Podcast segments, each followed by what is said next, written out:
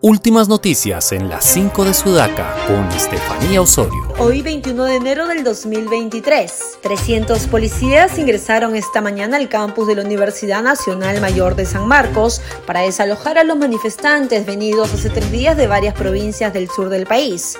La misión encomendada por el alto mando a los efectivos policiales es identificar e interrogar a cada uno de los individuos que protagonizaron los desmanes el jueves 19 pasado y se alojaba en el recinto estudiantil. Entre tanto, el Poder Judicial desestimó en la fecha el pedido fiscal de prisión preventiva contra el excomandante general de la Policía Nacional del Perú, Javier Gallardo, y otros altos oficiales investigados por presuntamente haber comprado sus ascensos en 2021. El documento judicial explica que no existen elementos suficientes para probar peligro de fuga u obstaculización de las investigaciones.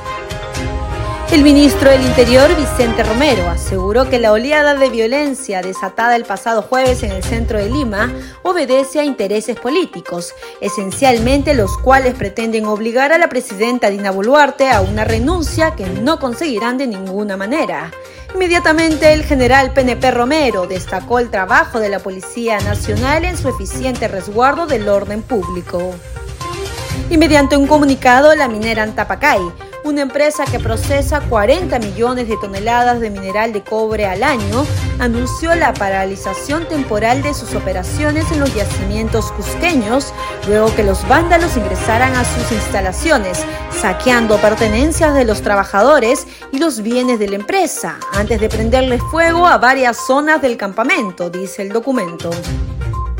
A estas alturas del siglo XXI es casi imposible encontrar noticias que sorprendan a todo el mundo, pero el lanzamiento del cuerpo sin vida de un león en la puerta del Palacio Presidencial de Chile lo logra con creces.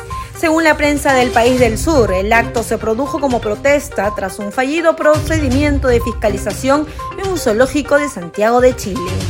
¿Y tú qué opinas de estas cinco noticias? Escríbenos su comentario y visita nuestra web en el enlace de nuestro perfil www.sudaca.p. Sudaca, Perú. Buen periodismo.